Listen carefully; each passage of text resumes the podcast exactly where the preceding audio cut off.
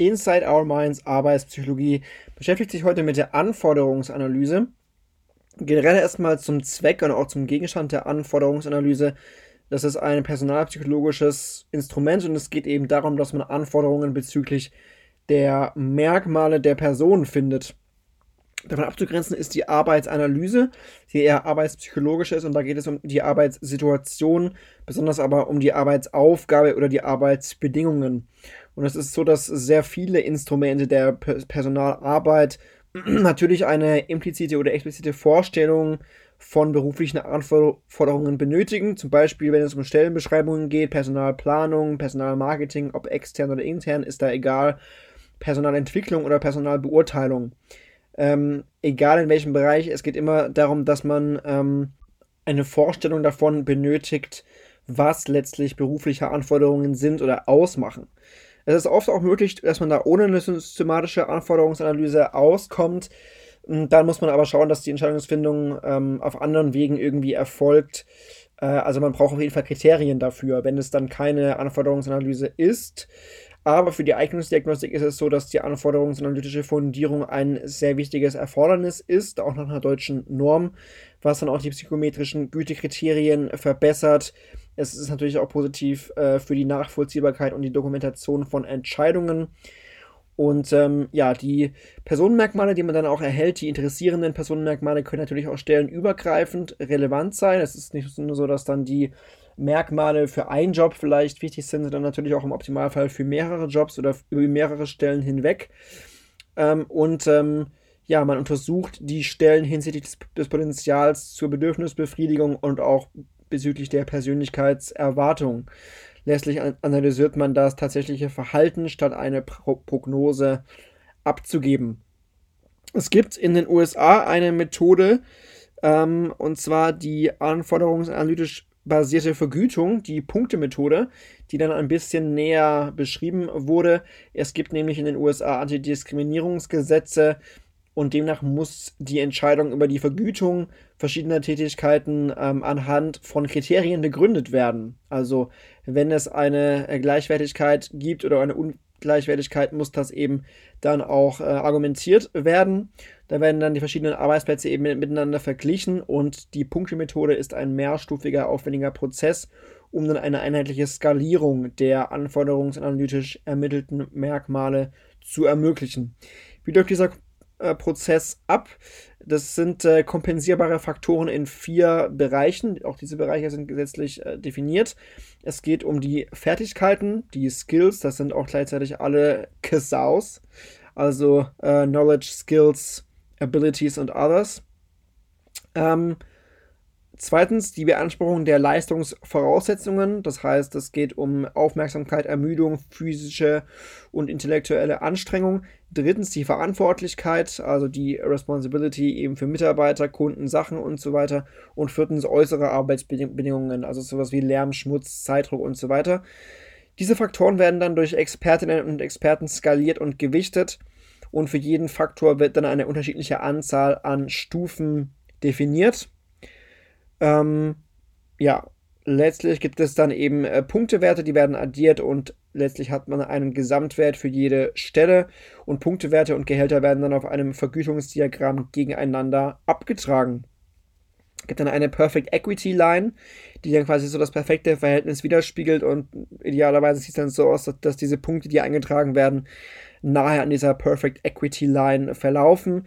Wenn es starke Abweichungen gibt von dieser Perfect Equity Line, dann besteht Handlungsbedarf, dass man also zum Beispiel die Überbezahlung oder Unterbezahlung adressiert.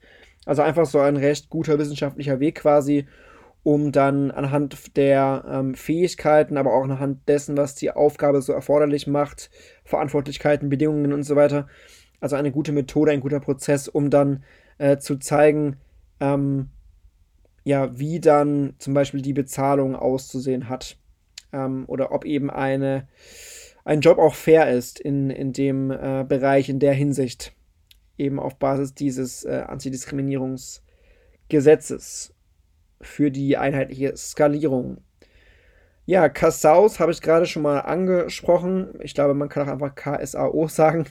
Ist vielleicht ein bisschen einfacher. Also, wie gesagt, Knowledge, Skills, Abilities and Others. Ähm, die international gebräuchliche Qualifik Klassifikation von Anforderungen. Ähm, ja, es ist, es ist schwierig. Äh, sprechen ist schwierig. Skills, Knowledge, Abilities und Other Characteristics. Ähm, mit Knowledge meint man unter anderem das Ermittlung von Faktenwissen, also deklaratives Wissen, aber auch das Handlungswissen ist relevant, das prozedurale Wissen ist äh, Gegenstand der beruflichen Aus- und Weiterbildung.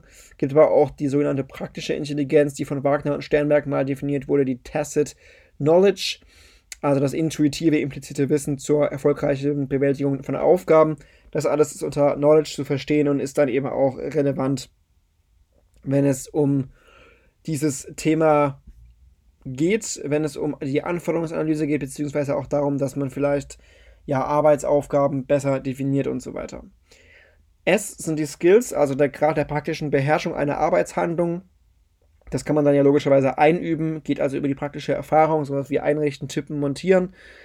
Ähm, da gibt es keine Dispositionen, aber es sind eben erlernte und veränderliche Merkmale. Abilities A, wie gesagt, die äh, individuellen und relativen überdauernden grundlegenden Fähigkeiten und Potenziale ähm, da gibt es eine Taxonomie basierend auf Fleischman und Riley, die das durch ein Forschungsprogramm entwickelt haben. Vier K Kategorien von Fähigkeiten. In England sind es 15. Ähm, und äh, das sind unter anderem eben kognitive Fähigkeiten, physische Fähigkeiten, psychomotorische Fähigkeiten und sensorische Fähigkeiten. Also kognitiv wäre dann sowas wie, wie verbal, quantitativ, Gedächtnis, Wahrnehmung und so weiter. Physisch sowas wie Ausdauer, Balance, Koordination psychomotorisch eben Feinmotorik oder Schnelligkeit, Bewegungskontrolle und sensorisch dann bezogen auf visuelles oder auditiv-sprachliches zum Beispiel. Ähm, other Characteristics, eben Dispositionen stabiler und grundlegender Natur, die man sonst aber nicht anders irgendwie einordnen kann. Das können Primär, ähm, Persönlichkeitsmerkmale sein, also Interessen, Motive, Werthaltungen, Einstellungen. Das kann man nicht immer so trennscharf abgrenzen. Können auch Traits sein, also Persönlichkeitseigenschaften, Eigenschaften, basierend vor allem auf dem FFM-Modell der Persönlichkeit mit den Dimensionen eben Neurotizismus, Extraversion, Offenheit für Erfahrungen, Verträglichkeit und Gewissenhaftigkeit. Ähm, da wird allerdings kritisiert, dass das nicht so wirklich zureichend spezifiziert ist, diese fünf ja doch sehr allgemeinen Eigenschaften. Und im Kontext von A und O spricht man dann eher öfters von den Compound Traits. Das sind also Kompositorien, bezugnehmend auf komplexes berufliches Verhalten, denn wenn wir über Berufe reden, dann braucht es ja manchmal so ein, so ein Bündel eigentlich an Eigenschaften. Da bringt es nichts, nur diese, diese fünf Grundeigenschaften, die wie gesagt sehr allgemein gehalten sind, anzuführen, sondern wir brauchen oft dann auch einfach Kombinationen von Eigenschaften. Zu anforderungsanalytischen Verfahren und äh, Vorgehensweisen und Varianten der Anforderungsanalyse. Ähm, das Ziel ist eben, diese relevanten KSAOs zu identifizieren und zu gewichten. Dafür gibt es verschiedene Methoden, nämlich die erfahrungsgeleitete intuitive Methode und die arbeitsplatzanalytisch-empirische Methode. Bei der Erfahrung sieht es so aus, dass man eben die Urteile von beruflichen ExpertInnen einholt, die nach deren intuitiver Einschätzung fragt auf der Grundlage der Kenntnis der Tätigkeitsmerkmale. Das wäre dann eher das Intuitive.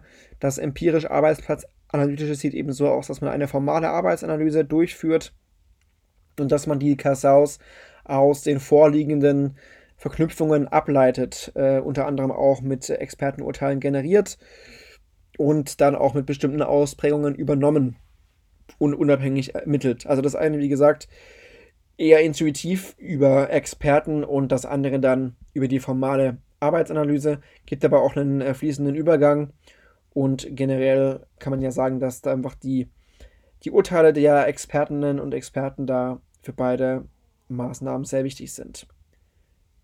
Oder die personenbezogenen empirischen Methoden. Ähm, da gibt es ohne Einschätzung von Experten Wege, um dann quasi das zu erfassen, also ohne diese SME. SME ist, äh, sind äh, Subject Matter Experts, also auch ohne Experten eben äh, Mittel und Wege, indem man dann die Anforderungsmerkmale bei den äh, Arbeitsplatzinhabern empirisch erhebt und dann das in Beziehung zu deren Leistung setzt. Jetzt kann man sich fragen, wie ist denn die allgemeine Vorgehensweise einer solchen Arbeits- bzw. einer solchen Anforderungsanalyse? Zunächst sieht es so aus, dass man den Arbeitsplatz beschreibt, dann zerlegt man die Aufgaben in einzelne Aufgabenmerkmale in Schritt 2. In Schritt 3 erfolgt eine Bewertung der Anforderungen der Aufgabenelemente, 4 Analyse des Arbeitsplatzes und 5 dann Ermittlung der KSAOs. Also im ersten Schritt äh, geht es um die Merkmale von Aufgaben und Kontext, ähm, unter anderem auch die Worker-Oriented Job Analysis. Zweitens, wie gesagt, Zerlegen der Aufgabe in Elemente und Handlungen. Da geht es um die Work-Oriented Job Analysis. Ähm, drittens dann Gegenüberstellung von Aufgabenelementen und den KSAOs. Da geht es dann um die Grundlage der äh, Expertenschätzungen, äh, eventuell auch der empirischen Befunde. Viertens Analyse des Arbeitsplatzes. Das kann man dann übergehen, wenn die Arbeitsplätze schon hinsichtlich der KSAOs eingeschätzt werden konnten. Ansonsten, wie gesagt, eben jetzt hier die Worker Trades Inventories und fünftens dann die KSAOs, die dann halt identifiziert werden können durch erfolgskritisches Verhalten. Das kann man aber auch äh, umgehen quasi oder abkürzen, indem man dann zum Beispiel vielleicht die Methode der kritischen Ereignisse einsetzt und dann kann man diese Schritte quasi auch umgehen. Instrumente der Anforderungsanalyse, also wie wird das letzten Endes auch äh, gemacht und äh, durchgesetzt, umgesetzt, unter anderem durch den PAQ, ähm, Position Analysis Questionnaire, also einen Fragebogen zur Arbeitsanalyse, Worker-Oriented, mit äh, einem Fragebogen mit 200, 221 Items in vier Dimensionen. Das sollte von vorher geschulten Arbeitsanalytikerinnen und Analytikern auf Basis von Beobachtungsinterviews ausgefüllt werden. Dieser Fragebogen mit den Dimensionen Arbeitsaufnahme und Verarbeitung, Arbeitsausführung, arbeitsrelevante Beziehungen und Umgebungseinflüsse. Das sollte dann auch wieder auf vorgegebenen Skalen eingestuft werden, nach Häufigkeit oder Wichtigkeit. Und das ermöglicht dann eben die Arbeits- und Anforderungsanalyse. Äh, kritisiert daran wird aber, dass, dass die Items relativ allgemein formuliert sind und man sich auf den Fertigungsbereich ähm, fokussiert. Dann gibt es aber noch den FJA, beziehungsweise die FJA, Functional Job Analysis. Ähm, die ist hingegen work-oriented. Also so kann man diese Instrumente unterscheiden. PAQ bzw. FAA ähm, worker-oriented und die FJA eben work-oriented. Bleiben wir noch kurz ähm, beziehungsweise, ne, gehen wir gleich über zur FJA, wie gesagt, work-oriented. Es geht darum, dass man die Arbeitsaufgabe analytisch zerlegt. Das Kernelement ist eben die klare Formulierung von Task-Statements, um ähm, eben die Beschreibungsebenen zu spezifizieren. Ähm, was sind diese Elemente der Task-Statements? Zum Beispiel ähm, ein Tätigkeitswort, was die Handlung bezeichnet, ein Objekt, auf welches sich die Handlung bezieht, ähm, die Beschreibung notwendiger Arbeitsmittel und das angestrebte Ergebnis der Handlung. Diese Task Statements werden dann wieder von den SMEs, also von diesen Subject Matter Experts, eingeschätzt und äh, auch basierend auf Grad der Beschäftigung mit den drei Elementen Data, People und Things. Ähm, nach Levine wurden dann die Aufgabeelemente ihrer Bedeutung nach gewichtet. Also die Wichtigkeit der Aufgabe ergibt sich aus dem Produkt zwischen Schwierigkeit, Erfolgs Kritikalität und Zeitbedarf. Das also die Unterschiede, wie gesagt, ähm, Position Analysis Questionnaire, dann äh, Worker-Oriented und äh, eben dann die FJA Work-Oriented mit den Task Statements. Die FJA ähm, enthält aber kein eigenständiges Verfahren zur Umsetzung der Anforderungsmerkmale. Das heißt, die Listen relevanter KSAOs sind erforderlich oder man entwickelt das einfach selbst. Anschließend kommt es zu einer Gewichtung der KSAOs und äh, die Anforderungsprofile können auch auf synthetischen Weg dann ermittelt werden, zum Beispiel indem man die Task Statements dann mit den KSAOs gegenüberstellt in einer Matrix zum Beispiel. Gibt aber auch noch Eigenschaftsinventare, da wird nicht der Arbeitsplatz analysiert, sondern äh, eine ganzheitliche Einschätzung der Stellen vorgenommen oder der Berufe, dann eben auch wieder durch SM, SMEs hinsichtlich der Anforderungen, zum Beispiel mit dem FJAS, dem Fleischman Job Analysis System, mit der Taxonomie aus 52 Fähigkeitskonstrukten, die je von mindestens 20 SMEs bewertet werden. Ähm, gibt zum Beispiel auch den Neo Job Profiler, basierend auf den fünf FFM-Faktoren, unterteilt in jeweils sechs spezifische Facetten. Auch hier gibt es eine SME-Bewertung ähm, die dann rein Persönlichkeits äh, persönlichkeitseigenschaftsbezogen ist. Äh, diese Eigenschaftsinventare sind einfach und kostengünstig, aber man braucht eben eine große Erfahrung, diese SMEs, um dann auch zum Beispiel diese Persönlichkeiten ähm, gut einschätzen zu können. Das war übrigens gerade eine E-Mail. CIT, Critical Incident Technique, ähm, haben wir, glaube ich, schon was drüber gehört. Die Methode der kritischen Ereignisse von Flanagan, die früher für die Leistungsbeurteilung benutzt wurde, dafür aber zu aufwendig war, ähm, ist unabdingbar für die anforderungsanalytische Fundierung vieler personalpsychologischer Instrumente. Ähm, da werden weder Aufgaben analysiert noch KSAOs abgeleitet. Nein, man ermittelt Verhaltensweisen, die nachvollziehbar zu Erfolgen oder Misserfolgen führten. Das sind keine Einschätzungen, sondern man zeichnet quasi konkretes Geschehen auf nach den folgenden Regeln. Es geht um das konkrete Verhalten, für das der oder die Arbeitsplatzinhaber oder Inhaberin selbst verantwortlich war. Es geht um ein Verhalten besonders, ähm, das eben ineffektiv oder effektiv war. Es muss einen erkennbaren Zusammenhang zum Ergebnis geben. C. Die Beschreibung, was zu diesem Ereignis führte. D. Beschreibung der Verhaltenskonsequenzen. Und E. Eine knappe Beschreibung. Also man darf auch nichts Irrelevantes im Rahmen dieser CIT dann festlegen. Oft sind die Kriterien allerdings nicht erfüllt und ähm, die, also nicht alle zumindest erfüllt und Eigenschaften und äh, Verhalten wird zum Beispiel nicht geschildert oder man lässt einfach wichtige Elemente weg. Ähm, für, manches, für manche Verfahren braucht man die Sammlung von hunderten CITs, ist natürlich auch ziemlich aufwendig und daraus lassen sich dann aber auch am Ende äh, Interviewfragen, Beurteilungs Beurteilungsskalen etc. ableiten, wenn man mal so eine, so eine Liste hat an Verhaltensweisen, die quasi äh, ja, sozusagen als kritisch gelten, ähm, wenn man eben weiß, okay, welche Verhaltensweisen führen eben dann zu Misserfolg oder zu Erfolg. Da ist es schwierig, das zu, äh, empirisch zu evaluieren.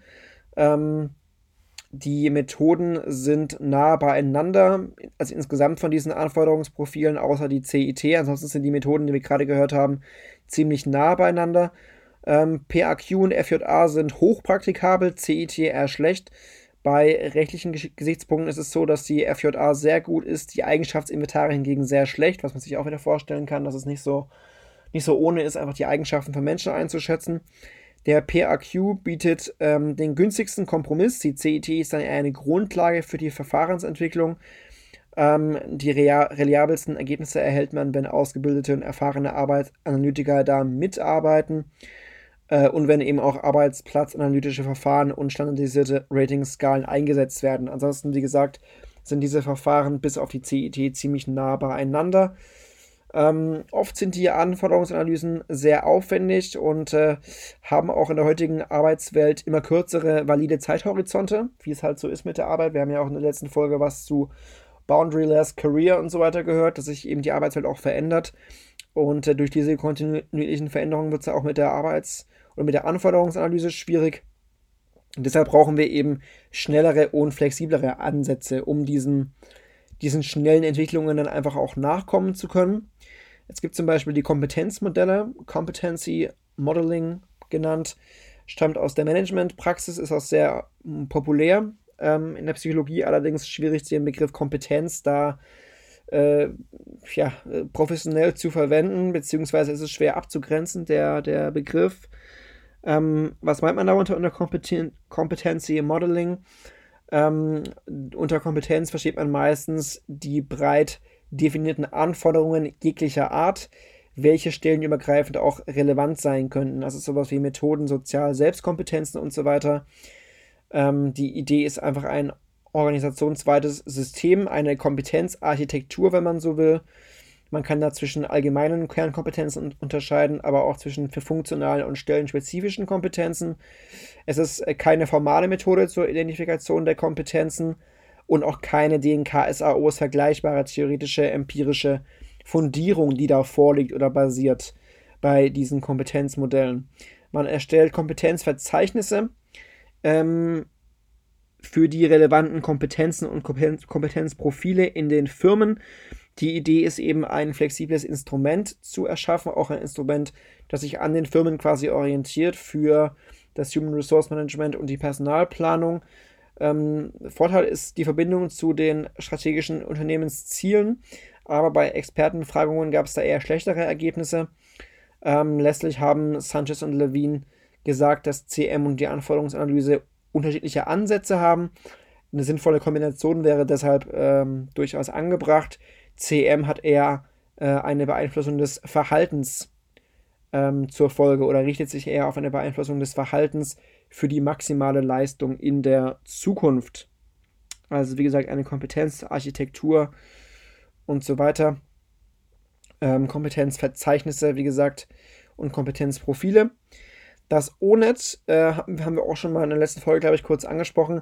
Occupational Information Network ist eine Datenbank mit beruflichen Anforderungen für tausende Berufe. Da gibt es auch verschiedene An Analyseebenen, wie das Individuum, der Arbeitsplatz, die Firma, der generelle Arbeitsmarkt. Ähm, das ist ein, ein inhaltliches Modell mit sechs Hauptkategorien, jeweils noch mit mehreren Unterkategorien. Ähm, die drei Hauptkategorien fokussieren sich wieder auf die KSAOs und auf die Qualifikation. Gibt aber auch die Kategorie Worker Characteristics, sowas wie Fähigkeiten und Merkmale. Ähm, zu den meisten Merkmalen hat man dann auch die Einschätzung von ähm, oder hat man die Einschätzung der Bedeutung noch vorliegen. Man kann also dann schauen, okay, was heißt denn jetzt genau äh, dieser, dieses Merkmal oder was bedeutet es? Und basierend auf diesen Einschätzungen gibt es dann synthetische Ableitungen von Anforderungsprofilen. Ähm, ja, da wurde auch dann herausgefunden, dass man mit dem ONET ähnliche Ergebnisse hat wie mit dem PAQ. Wurden auch verschiedene Messinstrumente entwickelt und dann wurde das Ganze erfolgreich auf interkulturelle Übertragbarkeit auch untersucht. Also dieses ONET hat sich durchaus bewährt, dieses Occupational Information Network, um dann eben auch ähm, eine Datenbank für berufliche Anforderungen zu haben. Ja, das ist so ein bisschen an äh, Alternativen, äh, wie gesagt, Kompetenzmodelle und ONET, auch wenn man das nicht alles immer so mit der Anforderungsanalyse eins zu eins vergleichen kann. Dann war noch ein recht wichtiger Bereich, aber ein komplexes Thema auch die sogenannte Validitätsgeneralisierung. Mal ganz allgemein, was sagt diese Validitätsgeneralisierung aus? Es ist ein Instrument, das mit der Eignungsdiagnostik zu tun hat.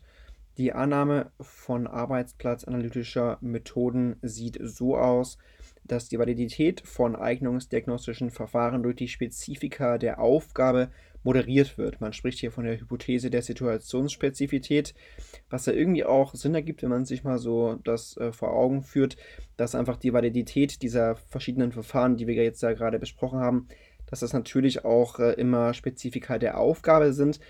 Diese Haltung wird aber von Vertreterinnen und Vertretern der meta-analytischen Methode der Validitätsgeneralisierung bestritten.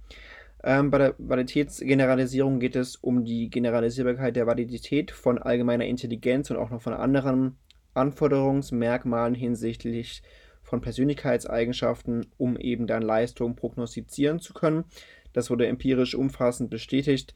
Es gibt aber auch äh, spezifische Zusammenhänge und andere Kriterien, wie zum Beispiel die Akzeptanz oder rechtliche Zulässigkeit, die es da zu beachten gilt.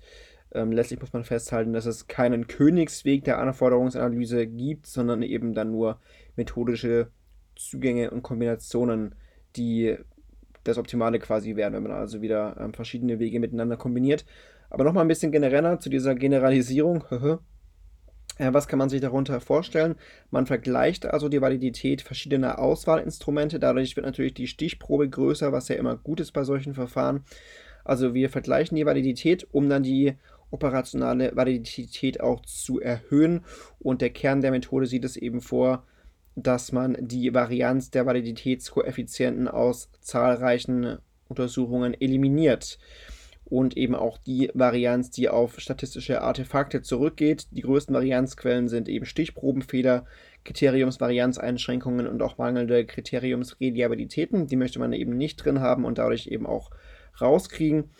Ähm, das hat bei der Eignungsdiagnostik, also dieses Verfahren hat dann ab Anfang der 1980er eine große Rolle gespielt, von den USA aus auch beginnend ähm, durch diese Abschätzung der wahren Prognostiz Prognostizität konnte der Einsatz von Personalauswahlverfahren mit der betriebswirtschaftlichen Kostenrechnung verknüpft werden. Aber diese Methode ist eben auch aufgrund der mathematischen Grundlagen die teilweise als fragwürdig gelten, umstritten. Das habe ich jetzt mal aus dem Dorsch hier entnommen. Ein bisschen mehr, wie gesagt, es geht, glaube ich, im Kern einfach darum, Validitäten zu vergleichen, um einfach die Validität zu erhöhen. Ähm, Ja, und äh, eben die Generalisierbarkeit der Validität, eben wie gesagt von Anforderungsmerkmalen, wie auch der allgemeinen Intelligenz, um dann einfach die Leistung besser zu machen. So viel dann auch dazu. Vielen Dank fürs Zuhören. Ähm, Im nächsten Kapitel bzw. in der nächsten Folge geht es dann um das Personalmarketing.